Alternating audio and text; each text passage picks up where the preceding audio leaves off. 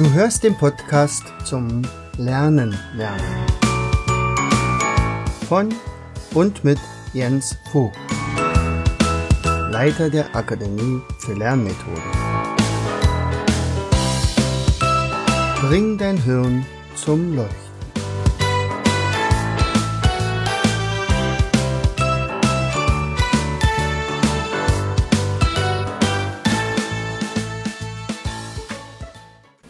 Herzlich willkommen zu Vogtis Podcast Show Bring dein Hirn zum Leuchten. Hier ist wieder euer Jens und ich melde mich heute mal aus meiner Akademie und möchte mal darüber berichten, wie, was ich so erlebt habe bisher in meinen Mathe-Seminaren. Ja, nun bin ich ja nun überhaupt kein Mathelehrer und dann könnte man sich ja fragen, was, was macht der denn jetzt mit Mathe und Rechnen? Ja, es hat ja natürlich auch was mit Lernen zu tun und vor allen Dingen mit dem Selbstvertrauen und Selbstbewusstsein der Kinder, die zu mir kommen. Ähm, wir entwickeln ja sehr viele Lernmethoden und ich habe irgendwann mal angefangen, mir darüber Gedanken zu machen, was passiert denn nun mit Kindern, zum Beispiel mit Mathe-Schwäche oder mit Dyskalkulie bei Dyskalkulie müssen wir vielleicht diejenigen informieren, die sowas nicht kennen. Einen herzlichen Glückwunsch, wenn du also kein Kind hast mit Dyskalkulie, dann hast du also sehr viel weniger Probleme als ähm, Eltern, die also wirklich manchmal verzweifeln. Und ähm, mit den Kindern ist es also so, dass sich offensichtlich, das hat man jetzt vor kurzem herausgefunden, dass tatsächlich eine Art Sehfehler vorliegt, dass also Zahlen, besonders Zahlen, wenn die angeschaut werden, in deren Gehirn sich spiegeln oder verdrehen. Und ähm, wenn die Kinder gefragt werden, wie sieht denn so eine Zahl aus, aber beschreibt das doch mal, dann, dann können die das fast gar nicht, weil sie das nicht festlegen, weil festlegen oder festmachen können. Mit der linken Gehirnhälfte scheint da irgendein, naja, ich will nicht sagen defekt, aber es ist auf jeden Fall anders gestrickt zu sein. Und die Zahlen sind nun mal, also die Symbole der Zahlen sind nun mal auf der linken Gehirnhälfte gespeichert. Und wenn da irgendwas schief läuft, dann wird es natürlich schwierig, jetzt mit solchen Sachen auch noch rechnen zu müssen. So, das ist also fast so, als wenn jemand schwerhörig ist oder blind oder weiß ich was. Also die sind sozusagen sowas wie zahlenblind. Und äh, da wir uns ja sehr, sehr viel mit der rechten Gehirnhälfte beschäftigen, vor allen Dingen aber im Zusammenspiel mit beiden Gehirnhälften, hatte ich die Idee, äh, vielleicht doch etwas zu entwickeln, dass es den Kindern mit der rechten Gehirnhälfte nachher leicht fällt, tatsächlich etwas zu machen für das Rechnen. Und wir haben dann also Zahlen in Bilder verwandelt und dann haben wir ein System darüber gegeben, sodass man dann also relativ leicht das Einmal-Eins damit lernen kann. Und das habe ich natürlich mehrfach getestet und dann habe ich das, das Kalkulietrainern zum Ausprobieren gegeben und die waren regelrecht begeistert. Ähm, Sabine Omarov zum Beispiel, eine der besten Dyskalkulie-Trainer, ähm, die ich kenne. Sie hält auch sehr, sehr viele Vorträge, gibt auch einen Kongress dafür. Ähm, und sie hatte mich gefunden und ähm, mehr oder weniger ich sie aber auch. Es war fast zeitgleich, das war ganz irre. Und dann unterhielten wir uns darüber und sagte, Mensch, ich sag doch mal, wie lange brauchst du als Trainerin, äh, bis ein Kind so wirklich das Einmal-Eins komplett drauf hat, wenn es denn Dyskalkulie hat. Und dann sagte sie, das ist wirklich eine Herausforderung, denn meistens ist es so, man bringt dem Kind das bei, also eine Malfolge, in der nächsten Woche ist sie dann wieder weg, dann muss man das wiederholen, dann ist die nächste Woche wieder weg und irgendwann hängt es dann, also die Malfolge mit der 6 würde ungefähr einen Monat dauern. Das heißt also, wenn ich jetzt wirklich das komplette Einmal-Eins äh, erlernen möchte, dann würde das etwa ein Jahr dauern. Und dann ist es aber auch wirklich drin. Was auch tatsächlich eine unglaublich gute Leistung ist, weil wenn ein Kind keine solche Trainerin hat oder Trainer, dann ist es fast dazu verdammt, das niemals zu können. Denn die Schule kann es nicht bringen, weil das, man kann sich nicht um jeden Einzelnen so intensiv kümmern, dass derjenige dann auch tatsächlich das äh, entsprechend dann abspeichern kann. Und die Schule reagiert dann meistens so und sagt, okay, entweder kriegst du einen Einzelverhelfer, den hast du ein, zwei Stunden in der Woche und dann ist der meistens gar nicht ausgebildet dafür. Das ist die Variante 1. Die Variante 2 ist, du kriegst mehr Zeit, was natürlich vollkommener Blödsinn ist, weil diese Zeit nutzt dem Kind ja gar nichts, weil es verdreht sich ja trotzdem. Die, die Bilder, sind, also die, die Zahlen sind ja trotzdem spiegelverkehrt auf dem Kopf, diagonal und weiß ich was alles. Aus der 42 wird eine 24 und aber die Kopf rum und daraus soll man nun rechnen, das ist fast unmöglich. Also, wenn es gut läuft, sagt die Schule, pass mal auf, wir haben dein Handicap akzeptiert, das wird wohl nichts mit dir, mit Mathe, äh, wir geben dir einfach keine Noten dafür, dann bestrafen wir dich wenigstens nicht. Das Kind wird aber im Prinzip stigmatisiert, das heißt also, am Ende ist es dann so, dass das Kind glaubt, dass es dumm ist. Ja, Mathe ist ja, hat ja einen hohen Stellenwert im, im Schulbetrieb und deswegen ja. Und das sind so Sachen, die, die mich natürlich total ärgern und wo wir auch wirklich was dagegen tun wollen. Deswegen ist übrigens auch ein ganz großer Abschnitt äh, in unserer Learn-to-Learn-Trainerausbildung dieses Rechnen, dieses Rechnen lehren äh, für ja, im Prinzip jedermann. So, und was ist nun also passiert? Wir haben also Seminare aufgelegt und haben die ins Leben gerufen und es stellte sich raus, also wir schaffen es, ein, das komplette Einmaleins in einem einzigen Seminar abzuarbeiten. Dann muss es natürlich weiterhin geübt werden, aber das Kind könnte das Einmaleins mit der 1, mit der 2, mit der 3, 4, 5, 6, 7, 8, 9 und mit der 10 wirklich so gut, dass keine Fehler auftreten. Kannst du jetzt glauben oder nicht? Also wir haben es vielfach probiert und, und, und immer wieder hat es geklappt. Und ähm, deswegen, ja, also ich, ich mache das nicht in jedem dieser Seminare. Meistens ist es so, dass ich sage, wir nehmen uns mal die vier schwersten Malfolgen durch. Das ist dann meistens die sechs, die acht, die, was haben wir noch, die sieben und die vier. 9 ist ganz leicht zu lernen und die 1 und die 2, 1 braucht man nicht lernen, die 10 auch nicht. Die 2 machen wir mit Verdoppeln und die 3 machen wir mit Verdreifachen, das geht auch relativ schnell. Aber wir wollen ja auch noch Zeit haben zum Spielen. Denn wir haben ja insgesamt nur zweimal fünf Stunden Zeit und das, das, äh, die Kinder sollen ja ein Gefühl dafür kriegen, dass also jetzt nicht gepaukt wird oder eingebimst wird, sondern es wird spielerisch gemacht. Und äh, meistens ist es sogar so, dass sie das noch gar nicht mitbekommen haben, dass sie jetzt das Einmal-Eins können. Und ganz häufig ist es nämlich so, dass man am Ende sagt, herzlichen Glückwunsch, äh, nach drei Stunden vielleicht oder vier, ihr könnt jetzt das Einmal-Eins mit der 6, der 7, der 8 und der 9. Und sagt, nee, können wir nicht, wir haben ja noch gar nicht mit Zahlen gemacht. Sagt, doch, doch, haben wir. Ähm, was ist denn 7 mal 8? Und dann stutzen und sagt, 50, 6, 56. Okay, und 8 mal 8? 60, 4, 64. Hä? Wie geht denn das?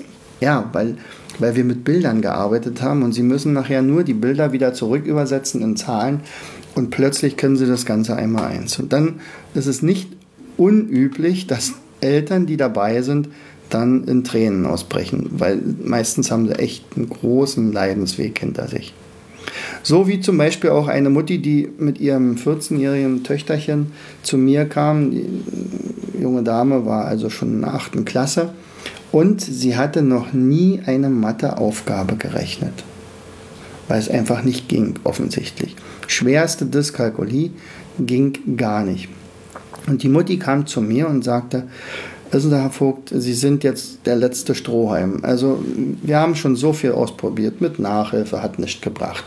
Äh, mit Einzelverhelfer hat nichts gebracht. Wir haben wochenlang ähm, immer über, die Auf, über den Aufgaben gesessen. Es gab eigentlich immer nur Tränen, und, äh, aber ohne Resultat. Und jetzt haben wir von Ihnen gehört, dass Sie mal so eine andere Methode probieren. Und wissen Sie, wenn Sie drei Aufgaben heute schaffen mit ihr, dann wäre ich überglücklich. So, dann sagt, okay, dann gucke ich mir das Mädchen mal an, dann werden wir mal sehen, was daraus wird. Und dann habe ich die Mutti zum Spazierengehen geschickt. Und ich fragte sie dann, sagt, na, welche, kennst du denn überhaupt eine Malfolge? Ja, also, na, mit der 1, das würde sie hinkriegen, also das Zählen. Und als ich dachte, mach mal die Malfolge mit der 2, da fing sie an mit, äh, wieder mit Zählen. Also 2, vier, sechs. Sag, okay, du, du rechnest nicht, du zählst. Ja, ja, das ist dann. Also, das war sozusagen ihre Strategie. Und ich sage, kannst du dir eine Malfolge vorstellen, die, die du auf keinen Fall lernen könntest? Und da sagte sie komischerweise gleich die 8. Sagt sicherlich, es gibt ganz viele Kinder, die mit der 8er Malfolge Schwierigkeiten haben. Er sagt, okay, dann werden wir die nehmen. Und dann verwandelten wir die Zahlen in Bilder.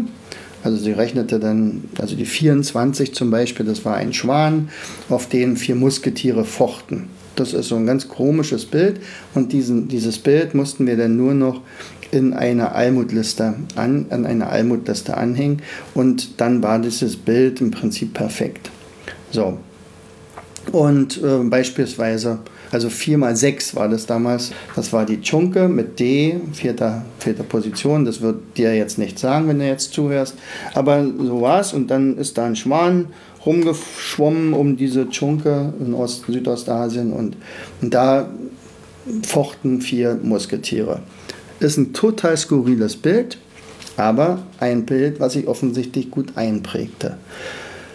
Ja, lange Rede, kurzer Sinn. Also das war, wir hatten damit angefangen zu üben und dann sind wir aber zur 8 gegangen. Das war dann die Haushaltsliste. Der achte Buchstabe ist das H im Alphabet. Ja, und dann waren wir nach 20 Minuten durch. Ich sage, was machen wir denn jetzt? Du kannst ja jetzt schon die Amalfolge mit der 8.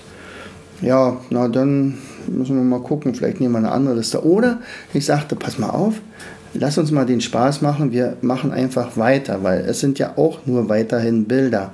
Und du kannst nachher die Bilder ganz leicht wieder in Zahlen zurückverwandeln.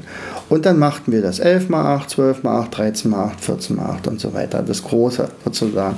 Also wir machten einfach weiter bis zu 20 mal 8. So, und dann kam die Mutti wieder und sagt, und haben Sie wenigstens zwei, drei Aufgaben hingekriegt? Und ich sagte, na ja, wir können ja mal testen. Und dann sagte die, das Mädchen, sagt, ich möchte das einmal eins mit der 8 aufsagen.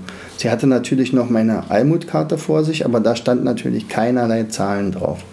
Und zeigte nochmal die Mutti, guck mal hier, da sind keine Zahlen drauf. Oder siehst du da welche? Nein, sehe ich nicht. Prima. Na dann.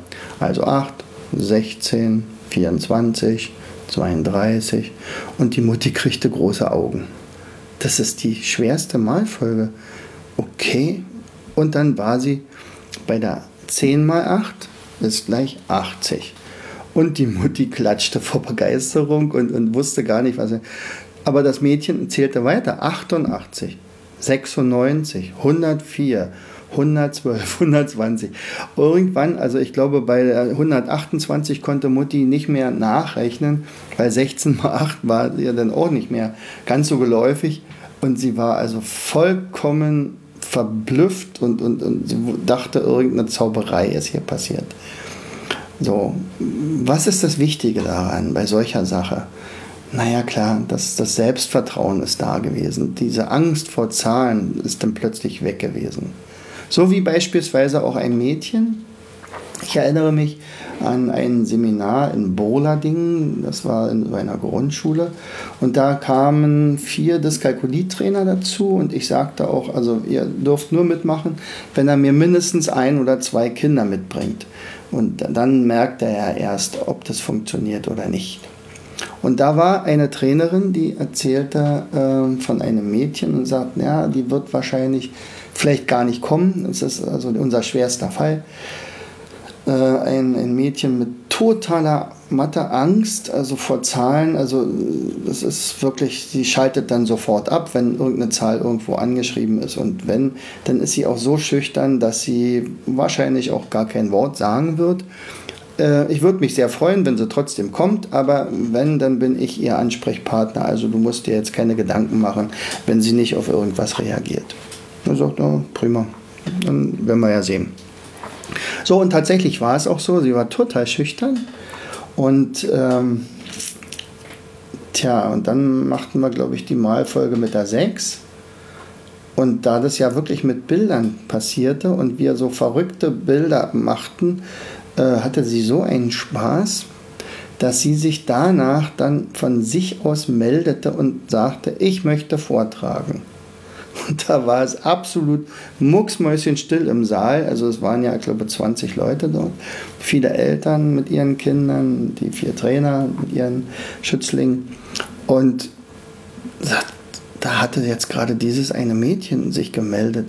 Und dann kam die ganz forsch nach vorne und fing an, also 6, 12, 18, 24, 30, 36 und, und, und. Und war total sicher und hatte echt Spaß. Das war auch wirklich das allerletzte Mal, wo sie vor irgendwelchen Zahlen Angst hatte. Ähm, sie hatte dann nachher so viel tolle Sachen mitgemacht. Wir haben Rhythmen, Rhythmen getrommelt, wir haben ähm, eine ganz große Zahl auswendig gelernt und wir haben mit Zahlen gespielt. Äh, wir haben Spidolino gespielt. Ach, das war so toll. Und dieses Mädchen wurde von einem sehr, sehr schüchternen Mädchen zu einem ziemlich lebhaften Mädchen, muss man echt sagen. also das hat mir unglaublich Spaß gemacht. Eine weitere Geschichte fällt mir ein äh, mit einem Jungen, der bei Spidolino, das war allerdings nicht in einem Seminar, sondern auf einem Dorffest. Wir hatten damals so einen Stand, wo wir Spidolino angeboten hatten. Er sagt, hier, ihr könnt spielen. Ähm, Memory kombiniert mit Kopfrechnen und ähm, ja, das sind ja stabile Karten, kann man also auch ohne Wetters draußen spielen. So, und das stellte sich ein Junge an, der schon, naja, so ein kleiner, also fast ein Mann war, also 15 Jahre alt, 14, 15. Und ähm, er sagte, ja, also Memory würde er gerne mitspielen, aber rechnen nicht. Ähm, ja, das sagt, nee, nee, das, das ist ein Spielen mit einer Kombination. Genau das ist ja der Sinn dieses Spiels, nämlich Memory und Kopfrechnen. Und dann sagte er, das wird wohl nicht werden, weil er ist ja in der Förderschule und dort in der ersten Klasse und er kann einfach nicht rechnen. Und er sagt, das mag sein, aber das Spiel ist mit Rechnen. Also entweder du spielst es mit Rechnen oder nicht. Und er sagt, na gut, dann spielt das halt so, wie, wie wir es möchten. So, und er kam tatsächlich auf ganz wenige Punkte, vielleicht zwei. Zwei Punkte. Von, wenn man 60 erreicht, ist das Level erreicht und man kann aber ohne weiteres auf 200, 300 Punkte kommen. So, er kam auf zwei. Ende vom Lied war also offensichtlich, er hat kein Bild gefunden kein einziges, also Memory hat nicht geklappt und er hatte nur zwei Aufgaben. Weiß ich jetzt 10 minus 7. Oh ne, das war plus natürlich. Also 3 plus 4 und dann war noch 5 plus 6, meinetwegen. So, und danach war aber Feierabend, dann musste er wieder Memory spielen und die nächsten Aufgaben hat er einfach nicht geschafft. So, und für uns war eigentlich klar, also das ist tatsächlich mal, also für diesen Jungen wird dieses Spiel natürlich dann also nicht geeignet sein. Ist halt so. Aber fünf Minuten später stand er wieder in der Schlange. Er sagt, was nun? Also wir werden aber auch diesmal wieder Memory mit Kopf. Nö, ist ja okay, hat ja Spaß gemacht. So, oh, okay, na dann spiel mit. So, und er kam dann auf 5, 6, 7, 8, 9 Punkte. Ähm, das ist ja viel, viel mehr als vorher. Und ich sage, na siehst du, ist schon besser geworden. So, kaum hat er sich ab, ab weil war er fertig, stellte er sich wieder hinten an. Insgesamt ganz, also weiß ich nicht, 16, 17 Mal. Und beim, beim siebten, achten Mal sagte meine Frau, äh, du, Weißt du was, du rechnest immer noch mit den Händen. Du hast aber nur zehn Finger. Das heißt also, alles, was darüber hinausgeht, wird eh schwierig. Also pass mal auf, mach das doch mal so und so und so. Und zeigte ihm dann so ein paar kleine Tricks, wie man einfacher rechnen könnte, ohne die Finger zu benutzen. Und das setzte er um. Und er wurde immer besser, immer besser. Und als er dann zum Schluss fertig war, kam er über 60 Punkte. Das war sensationell. Das heißt also, er hat das Level geschafft. Das heißt also, er hat Memory, also Spidolino, so gespielt, als wenn es einer aus der siebten Klasse spielt, also praktisch gleichwertig wie seine sonst Mitschüler. Er war ja in der Förderschule, aber wäre er in einer normalen Schule, hätte er da mitgehalten. Und das war sensationell. Also das haben wir so noch nie gehabt, so eher eine Leistungssteigerung. Aber es kam noch besser. Zum Schluss kam noch ein junges Mädchen, war acht Jahre vielleicht, und sagte, ja, ich möchte auch mal spielen, aber nur Memory, weil rechnen kann ich nicht. Was ich rausstellte, war Cousine von ihm. Und sagt, nein, muss man rechnen und Memory spielen. Und dann sagte er, pass mal auf, ich bringe dir das bei. Und dann wurde er vom Schüler zum Lehrer. Und beide spielten gedankenversunken Spidolino. Also das war ein Bild für Götter. Das hat echt Spaß gemacht. Tja, oft ist es also so, dass man vielleicht nur einen Ansatz braucht, um irgendwann mal den Schalter umzulegen, wo dann plötzlich Mathe wieder Spaß macht. Also vielen Eltern kommt es fast so vor, wenn sie bei uns im Seminar waren, wie so eine Art Zauberei. So nachher merken sie natürlich, dass ja vieles gehirngerecht ist, dass also beide Gehirnhälften plötzlich dabei sind, dass also die, die Defizite umgangen werden und dann mit ein bisschen Umweg äh, das Rechnen sogar viel, viel leichter ist als meistens sogar noch für die, für die normalen Schüler, denn auch die können ja nicht besonders gut rechnen spätestens mit Erfindung des Taschenrechners hatte man ja das mehr oder weniger delegiert. Und das, was wir vielleicht als Alte sozusagen noch äh, gepaukt haben damals, also dieses Kopfrechnen plus, minus, mal geteilt, ähm, ja, das wird zu schnell übergangen und dann am Ende dem Taschenrechner übergeben. Und dann bilden sich natürlich kaum noch Nervenbahnen oder wenn, dann sind sie halt nicht äh, mit der Myelinschicht ummantelt, dass es also schnell geht, also langsam. Spidolino selber ist ja so entstanden.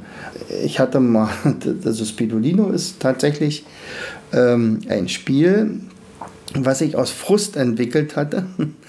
äh, denn ich habe irgendwann mal eine 11., 12. Klasse äh, gehabt und die sollten Puls messen, ihren Puls vor der Belastung, direkt nach der Belastung und am Ende äh, nach einer Minute Erholungsphase und die mussten sie dann addieren. Und weiß ich nicht, 60, 70 Prozent äh, der Schüler zückten dafür ihren Taschenrechner. Und er sagt, das kann ja wohl nicht wahr sein. Ihr werdet ja wohl drei Zahlen addieren können. Und die wären gar nicht auf die Idee gekommen, dass man das im Kopf machen könnte. Also Taschenrechner weg, ausrechnen. Und da hatten echt, schwierig, hatten echt einige Schwierigkeiten. Und das ist halt so, wenn ich mein Gehirn in bestimmten Bereichen einfach nicht trainiere, dann verliere ich auch wieder Fähigkeiten. Und das ist natürlich doof. So, also habe ich gesagt, wir brauchen ein Spiel, wo Kopfrechnen Spaß macht. Ja, und ich hatte, glaube ich, letztens mal nochmal in einen alten äh, Bericht, einen Blog von mir gelesen, Spidolino, wie es losgegangen ist. Und als es dann tatsächlich fertig war, ich hatte die ersten Spiele gebaut und die Karten waren fertig, ähm, habe ich dann in einer zwölften Klasse in ihrer aller, allerletzten Stunde, also gleich nach meiner Stunde, es war eine Doppelstunde, in, in Ergner war das, gesagt, danach war dann also sozusagen Prüfungsvorbereitung. Äh, also das war sozusagen ihre allerletzte Stunde ihrer Karriere, ihrer Schulkarriere. dann sagte ich, naja, ihr könnt jetzt auswählen.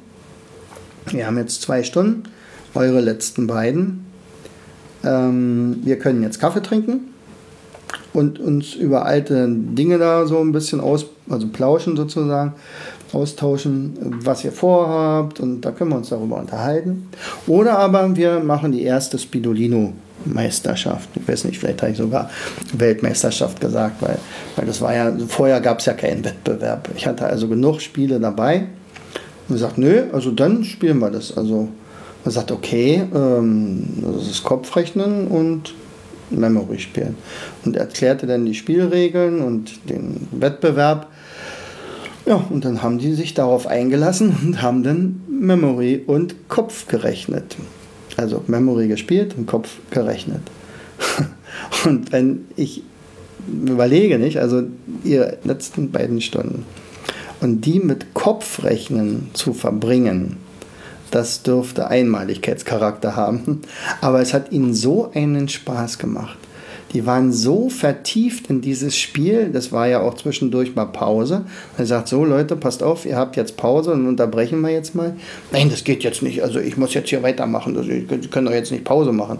Er sagt, okay, dann macht er dann durch. Also auch das war dann nochmal, also das war schon eine tolle Sache.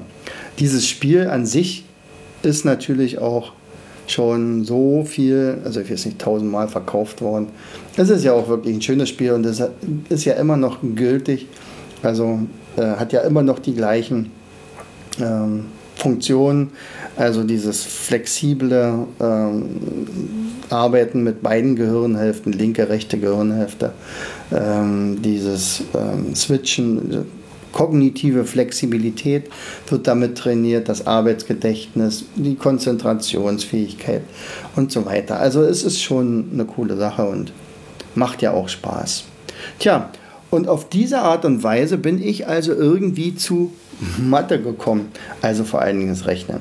Ja, und äh, wenn, es den, wenn es gelingt, den Kindern tatsächlich das Rechnen wieder äh, schmackhaft zu machen, naja, dann ist auch dieses Problem Mathe kein Problem mehr. Ja, vielleicht sehe ich dich ja mal bei einem unserer Seminare oder du kennst jemanden, der große Probleme hat mit dem Rechnen. Ähm, dann empfiehl einfach dieses Seminar. Das heißt also, damit Rechnen wieder Spaß macht. Ähm, ich habe ja bestimmt schon mehrfach äh, gesagt, das war also, wie du diese Seminare findest. Du gehst einfach auf www.hier-lern-ich-gern.de slash Seminargenerator und da findest du dann auch dieses Mathe-Seminar. Ja, also ich hoffe, ich habe dich nicht gelangweilt. Ich bin immer wieder begeistert äh, von dem, was man so machen kann, dass mit einfachen Lernmethoden so viel Effekt erzielt werden kann. Herzlichst, dein Jens. Du hörtest den Podcast Das Lernen lernen. Bring dein Hirn zum Leuchten. Von und mit Jens Vogt, Leiter der Akademie für Lernmethoden. Gerne lade ich dich ein, uns auf unserer Seite zu besuchen. Klicke einfach auf www.afl-jv.de.